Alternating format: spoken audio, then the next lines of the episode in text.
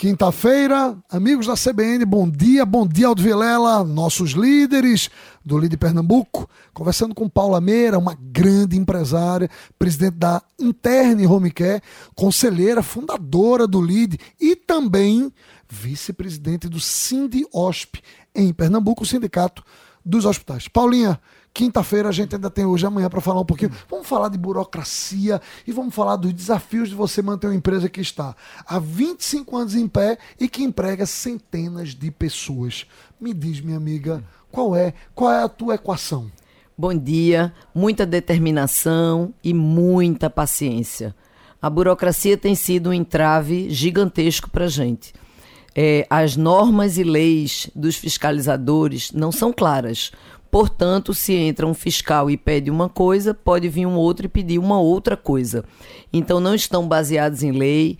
Os setores, todos os governantes que entram, quer seja prefeito, governadores, secretários de estados, todos eles entendem e falam não só como candidatos, mas como é, eleitos, a dificuldade que todo o setor tem. Desde tirar uma licença, atualizar o corpo de bombeiros, que quase todos os empresários falam a mesma coisa, o desafio gigante de adequar, às vezes, imóveis mais antigos, às novas exigências e continuar fazendo toda a necessidade. É muito importante que tenhamos sempre as licenças em dia, porque as licenças é o que nos fazem moer o negócio. Então nós só podemos trabalhar com essas licenças.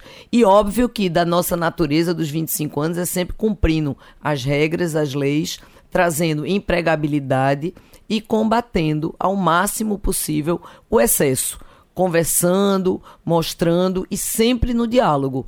Mas o desafio é muito grande, Drayton, gigante. Ô Paula, você nota por parte do, do gestor público, das pessoas que se relacionam com o setor, uma mudança na compreensão do papel do empresário, empresário como alguém que corre risco, como alguém que gera emprego, como alguém que paga imposto.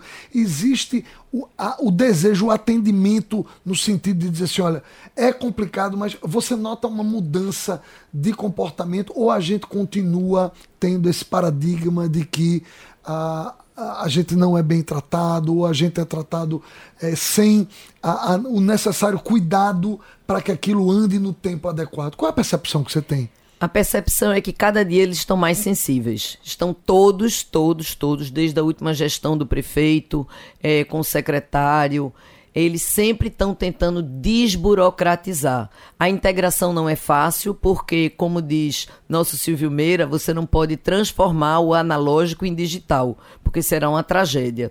Então, eles estão tentando incorporar e fazer com que isso faz parte do discurso de todos todos têm muito boa vontade, mas a máquina ela foi construída de uma maneira que é não é uma máquina, é uma geringonça. Então a gente pode dizer que é quase um Frankenstein.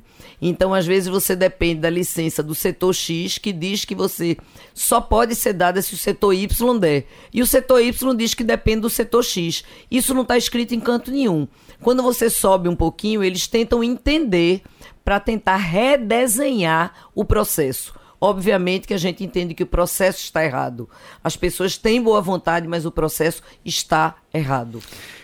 Muito importante esse depoimento. Gente, amanhã a gente continua conversando, fazemos a última é, chamada do programa com Paula Meira, sexta-feira amanhã. Aldo Vilela, eu volto com você. Gente, ótima quinta-feira a todos.